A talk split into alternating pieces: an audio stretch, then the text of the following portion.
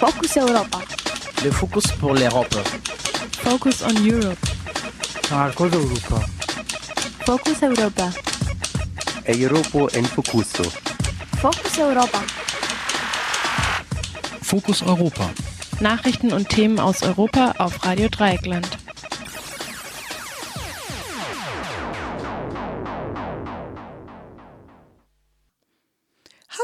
Herzlich willkommen bei Focus Europa Magazin vom Donnerstag, den 13. März 2014. Am Mikrofon ist Valeria. Außerhalb den medialen Interesse am Europaparlament, das sich diese Woche mit der Überwachung durch die NSA beschäftigt, stehen am heutigen Donnerstag auch zwei große Finanztöpfe zur Abstimmung. Der sogenannte Asyl-, Migrations- und Integrationsfonds sowie der Fonds für innere Sicherheit, der ebenfalls vor allem der Grenzsicherung dient. Insgesamt geht es dabei um über 7 Milliarden Euro. Darüber sprach Nils mit Lorenz Kremer, wissenschaftlichen Mitarbeiter der linken Europaabgeordneten Cornelia Ernst und als solcher unter anderem zuständig für das Themengebiet Migration. Die Charta der Grundrechte der Europäischen Union legt fest, dass jeder Mensch das Recht auf Meinungsfreiheit besitzt, sowie das Recht, durch unabhängige und pluralistische Medien Informationen zu erhalten und zu veröffentlichen. Doch in der Praxis steht dieses Recht in vielen europäischen Ländern auf dem Spiel. Ein Beitrag von Mathieu über die Bürgerinitiative für Medienpluralismus. Zunächst jedoch die Nachrichten. Focus Europa. Nachrichten aus Europa auf Radio Dreieckland. Waffen aus Libyen nähren Konflikte in aller Welt. In einem Bericht für den Sicherheitsrat der Vereinten Nationen bestätigten Experten den Verdacht, dass seit dem Sturz von Gaddafi Waffen von Libyen in allen Konfliktherden der Welt verfrachtet werden. Der Bericht weist nach, dass die syrische Opposition sowie bewaffnete Gruppen im Libanon, in Mali, im Tschad und in Tunesien mit Waffen aus Libyen ausgestattet werden. Es wird vermutet, dass auch der Konflikt in der Zentralafrikanischen Republik mit libyschen Waffen unterstützt wird. Die libyschen Waffen werden somit auch in Ländern exportieren, die unter Waffenembargo stehen. Laut dem UN-Bericht sei in naher Zukunft kein Ende absehbar für den Export von libyschen Waffen in allen Konfliktregionen. Seit dem NATO-Krieg und dem Sturz von Gaddafi 2011 stehen die libyschen Waffenlager unter Kontrolle von diversen bewaffneten Gruppen, die selbstständig handeln.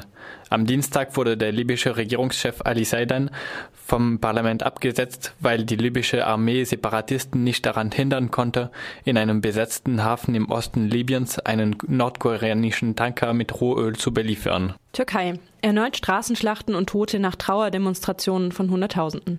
In der Nacht auf den heutigen Donnerstag ist es in Istanbul zu Straßenschlachten zwischen Polizei und Demonstrierenden gekommen, nachdem die Polizei die Trauerdemonstration daran hinderte, auf den symbolischen Taksimplatz zu gehen. Die Polizei setzte Wasserwerfer, Tränengas und Gummigeschosse ein. Die Demonstrierenden errichteten Barrikaden. Ein Demonstrant und ein Polizist sind laut Medienberichten bei den Zusammenstößen gestorben. Hunderte Demonstrierende wurden festgenommen. Am gestrigen Mittwoch demonstrierten Hunderttausende im ganzen Land gegen Polizeigewalt und im Gedenken an den Tod des 15-jährigen Berkin Elvan. Dieser war nach neun Monaten im Koma an seinen Verletzungen bei den Gezi-Demonstrationen erliegen.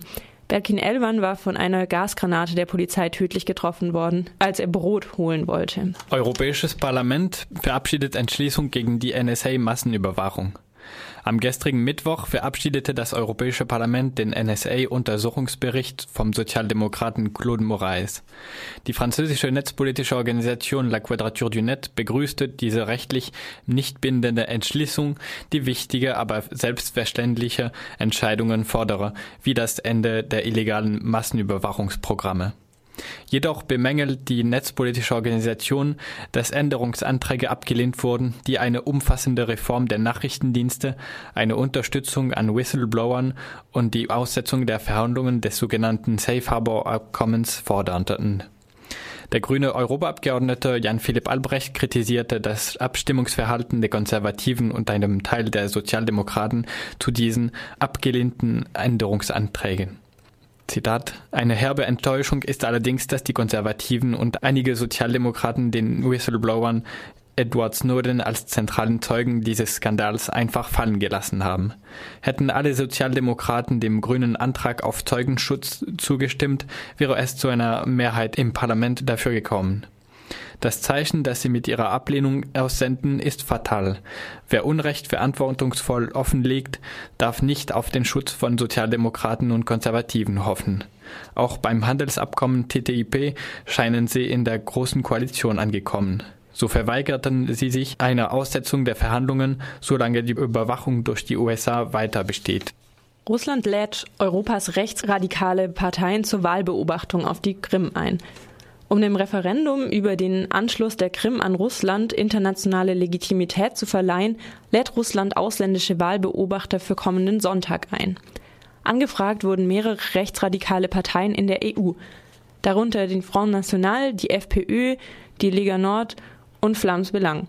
Die Vertreter von FPÖ und FN kündigten am gestrigen Mittwoch an, dass sie mit ihren Parteien die Einladung prüfen. Einstimmig bezeichnen die Organisation für Sicherheit und Zusammenarbeit in Europa, die USA und die EU die Militärbesetzung der Krim durch russische und prorussische Kräfte und das Referendum zum Russlandbeitritt als illegal. Deswegen werden momentan nur Vertreter des russischen Parlaments das Referendum am Sonntag beobachten. Rechtsradikale Parteien in der EU unterstützen Russlands Krim-Politik schätzungsweise, um sich gegen die EU zu profilieren. Bei separatistischen Parteien kommt hinzu, dass sie in der Abspaltung der Krim ein Vorbild für ihr eigenes Anliegen sehen. Nach der Absetzung von Präsident Janukowitsch durch das ukrainische Parlament hatte die russische Regierung von einem Faschistenputsch gesprochen. Offenbar hat Russland aber kein Problem mit faschistischen Wahlbeobachtern.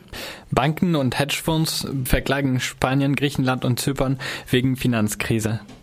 Aufgrund von Investorenschutzabkommen verlangen mehrere Banken und Fonds Schadensersatz von den Staaten Spanien, Griechenland und Zypern, weil die Finanzkrise und die Krisenpolitik dieser Länder die erwarteten Gewinne reduzierte. Die Taz, die sich auf einer Studie der Nichtregierungsorganisation Corporate Europe Observatory beruft, spricht von Klagen über eine Milliarde Euro gegen Zypern und 700 Millionen Euro gegen Spanien. Die Investoren klagen insbesondere gegen die von der Troika vorgegebene Verstaatlichung von einer zyprischen Pleitebank, den Werteverlust von Staatsanleihen oder Streichungen bei der Solarförderung. Dabei beziehen sie sich auf äußerst vagen Bestimmungen im in Investorenschutzabkommen, wonach Gewinne, die aufgrund von politischen Entscheidungen unter den Erwartungen des Investors fallen, bereits als indirekte Enteignung gedeutet werden.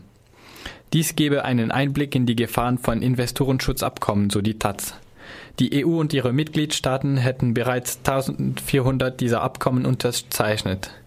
Auch im Verhandlungsmandat der Europäischen Kommission für die Freihandelsabkommen TTIP und CETA mit den USA und Kanada gibt es Bestimmungen zu dem sehr umstrittenen Investorenschutz. Corporate Europe Observatory forderte die Kündigung von allen Investorenschutzabkommen. Fokus Europa. Nachrichten aus Europa auf Radio Dreieckland.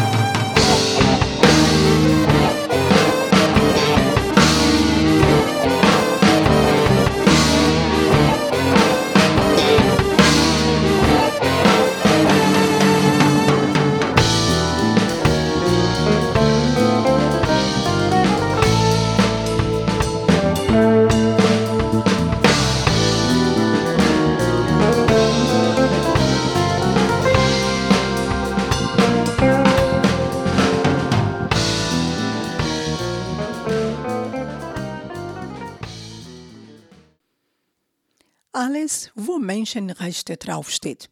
Über die Finanzierung der europäischen Flüchtlingsabwehr. Während das mediale Interesse am Europaparlament sich diese Woche bestenfalls mit der Überwachung durch die NSA beschäftigt, stehen am heutigen Donnerstag auch zwei große Finanztöpfe zur Abstimmung. Der sogenannte Asyl-, Migrations- und Integrationsfonds sowie der Fonds für innere Sicherheit, der ebenfalls vor allem der Grenzsicherung dient. Insgesamt geht es dabei um über 7 Milliarden Euro. Doch Wohin dieses Gelder fließen, bleibt äußerst schwammig formuliert. So heißt es zum Beispiel im Entwurf für den Asyl-, Migrations- und Integrationsfonds. Zitat um eine einheitliche Asylpolitik von hoher Qualität zu gewährleisten und höhere Standards beim internationalen Schutz anzuwenden, sollte der Fonds zu einem wirksamen Funktionieren des gemeinsamen europäischen Asylsystems beitragen. Zitat Ende. Wofür die Milliarden wirklich eingesetzt werden, fragte Nils Lorenz Krämer. Er ist wissenschaftlicher Mitarbeiter der linken Europaabgeordneten Cornelia Ernst und als solcher unter anderem zuständig für das Themengebiet Migration. Wofür dienen denn diese Fonds?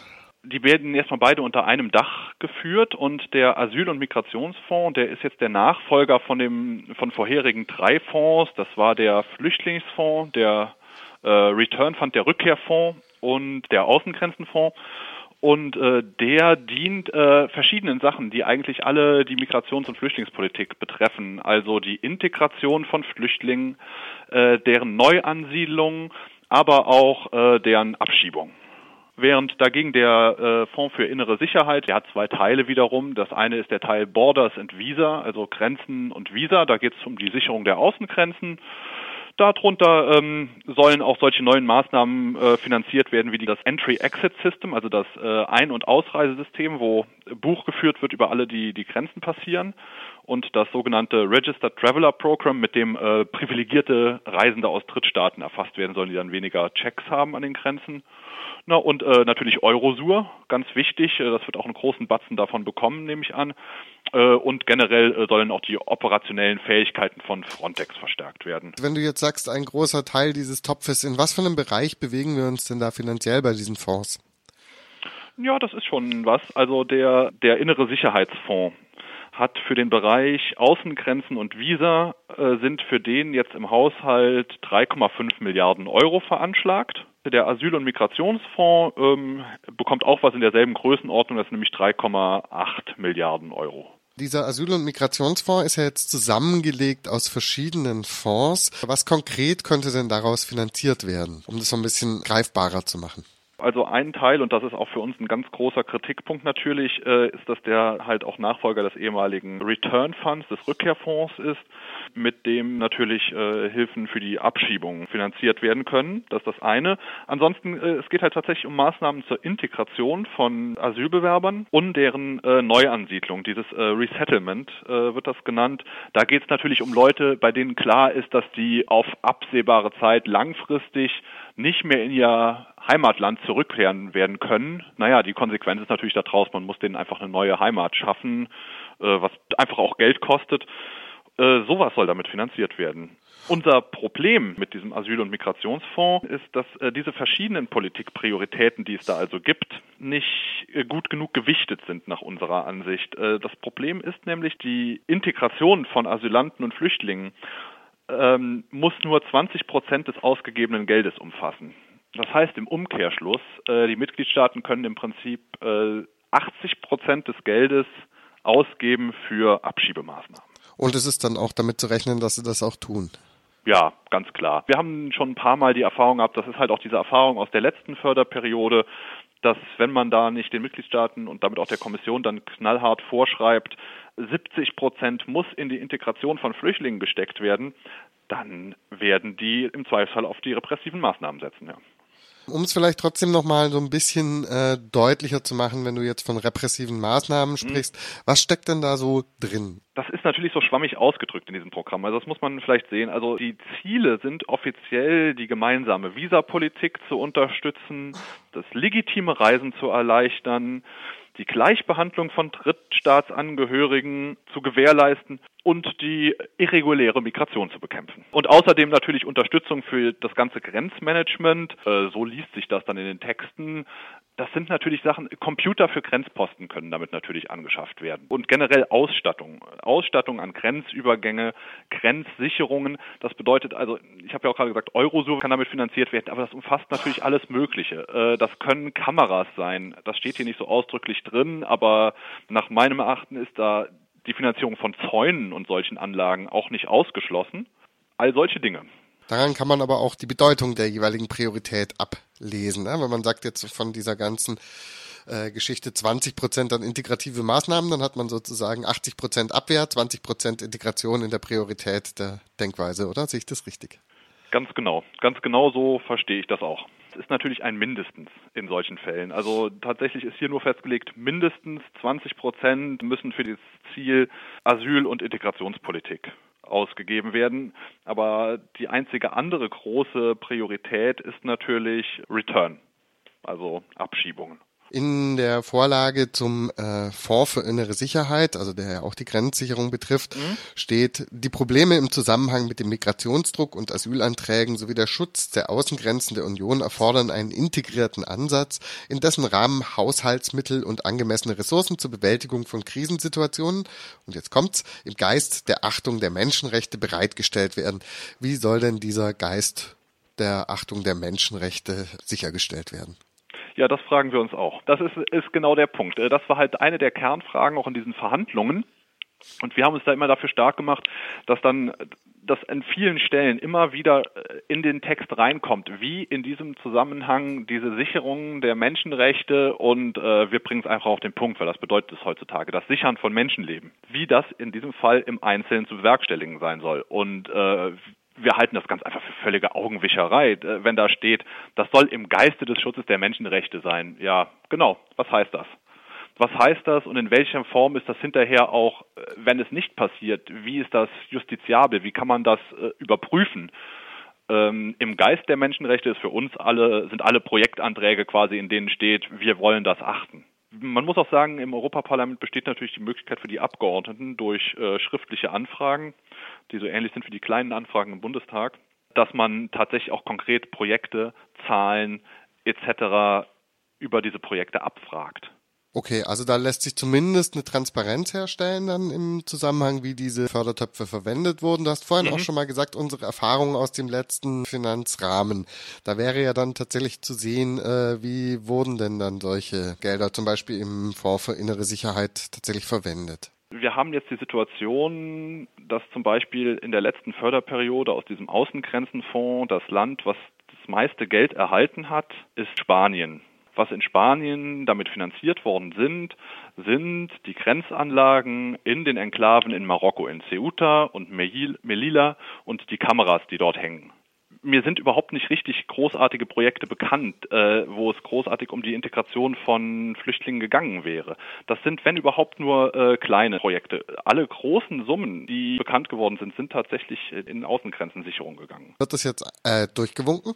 Da gehe ich von aus. Das sind äh, Instrumente, die natürlich von einer Mehrheit im Europaparlament auch dringend gewünscht werden. Man muss es halt immer noch sehen, es sind natürlich die Konservativen, die EVP, die Christdemokraten, die immer noch eine große Mehrheit hier im Haus stellen und äh, die natürlich überall, auch in den betroffenen Ländern, um die es zum großen Teil geht, in den Regierungen sitzen. Also äh, in Griechenland, in Zypern, in Spanien. Und äh, deren Abgeordnete sind selbstverständlich auch auf Linie dann. Man kann sich das dann so vorstellen, also äh, Teile der spanischen Regierung werden natürlich die Abgeordneten, die zudem noch in ihrer eigenen Partei sind, äh, kontaktieren und da sicherstellen, dass da nichts schiefläuft.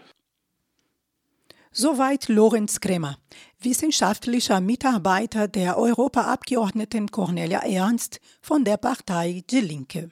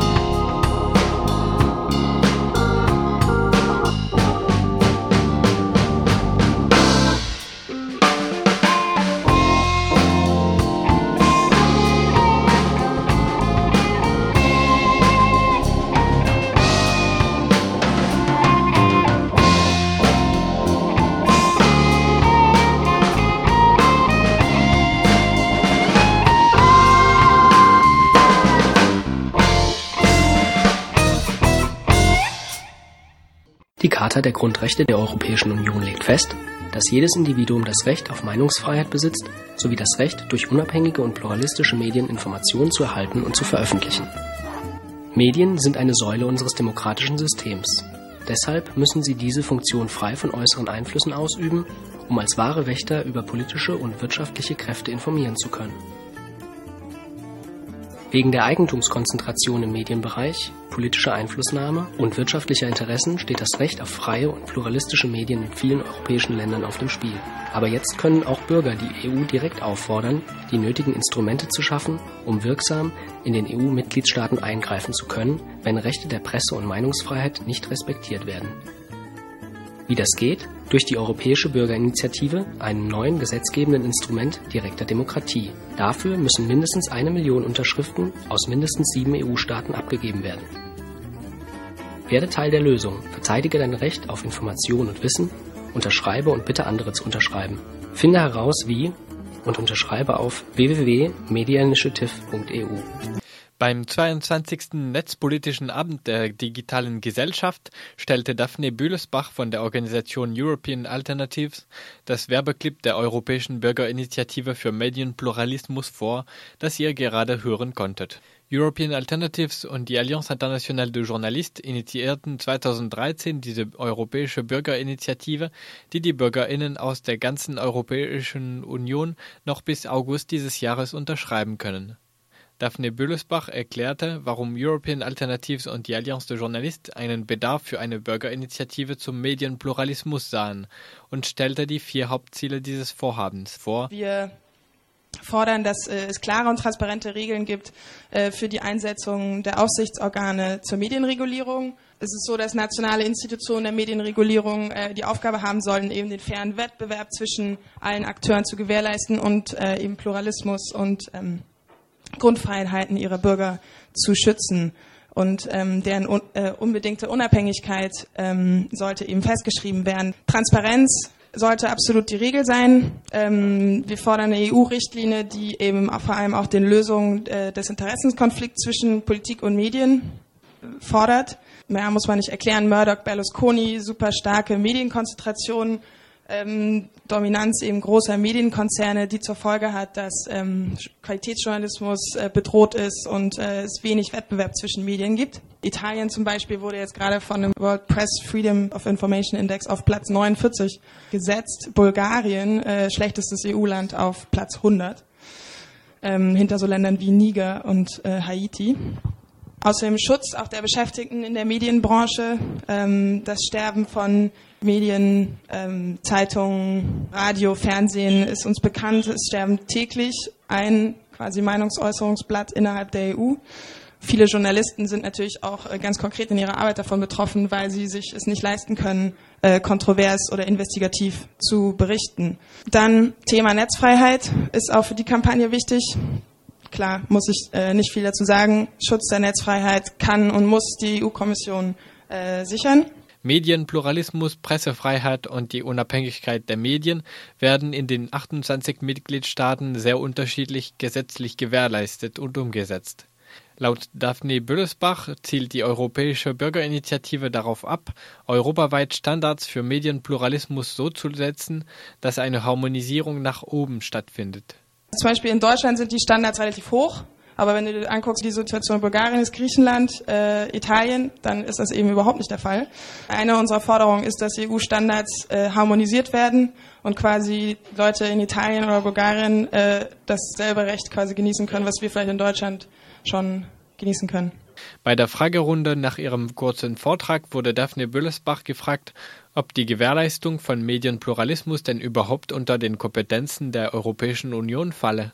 Also man kann nur eine Bürgerinitiative überhaupt ins Leben rufen, wenn die EU-Kommission das vorher absegnet. Man muss erstmal den Antrag einrichten, dann schauen die, fällt es in unsere Kompetenzen? Wenn ja, dann wird der stattgegeben und dann bekommt man auch dieses Tool auf der Seite. Ähm, also wenn man jetzt bei uns auf die Seite mediainitiative.eu geht und du willst unterschreiben, dann kommst du auch automatisch auf die Seite der EU-Kommission, wo dann dieses Unterschriften-Ding aufkommt. Daphne Büllesbach wurde außerdem gefragt, ob die Initiatoren der Bürgerinitiative bereits Gesetzestexte ausgearbeitet hätten um die relativ abstrakten Prinzipien von Medienpluralismus und Unabhängigkeit der Medien umzusetzen Die konkrete Ausarbeitung der, des Gesetzestextes ist noch in Arbeit. Es geht jetzt darum quasi um Prinzipien und sobald eine Million Unterschriften gesammelt werden, fängt dann quasi der, äh, dieser Prozess an, dass man sich mit der Kommission zusammen hinsetzt und sich überlegt, okay, was kann man äh, konkret in äh, Gesetzestexte umformulieren. Die Europäische Bürgerinitiative für Medienpluralismus wird von verschiedenen europäischen Organisationen unterstützt, darunter der Digitalen Gesellschaft, dem Deutschen Journalistenverband sowie der Deutschen Journalistinnen und Journalistenunion. Mehr Informationen könnt ihr auf www.mediainitiative.eu erhalten. Dort ist auch der Link zur Seite der EU-Kommission zu finden, auf der man die Bürgerinitiative unterstützen kann. Neben der Unterschriftensammlung für die Europäische Bürgerinitiative könnt ihr natürlich auch Medienpluralismus und die Unabhängigkeit der Medien fördern, indem ihr Mitglied vom Freien Radios wie Radio Dreieckland werdet und spendet. Das war Fokus Europa Magazin vom Donnerstag, den 13. März 2014. Verantwortlich für die Sendung war Valeria und die GEMA-freie Musik der heutigen Sendung war vom Confusion. Das war Fokus Europa von Radio Dreieckland. Produziert mit finanzieller Unterstützung des Europäischen Parlaments.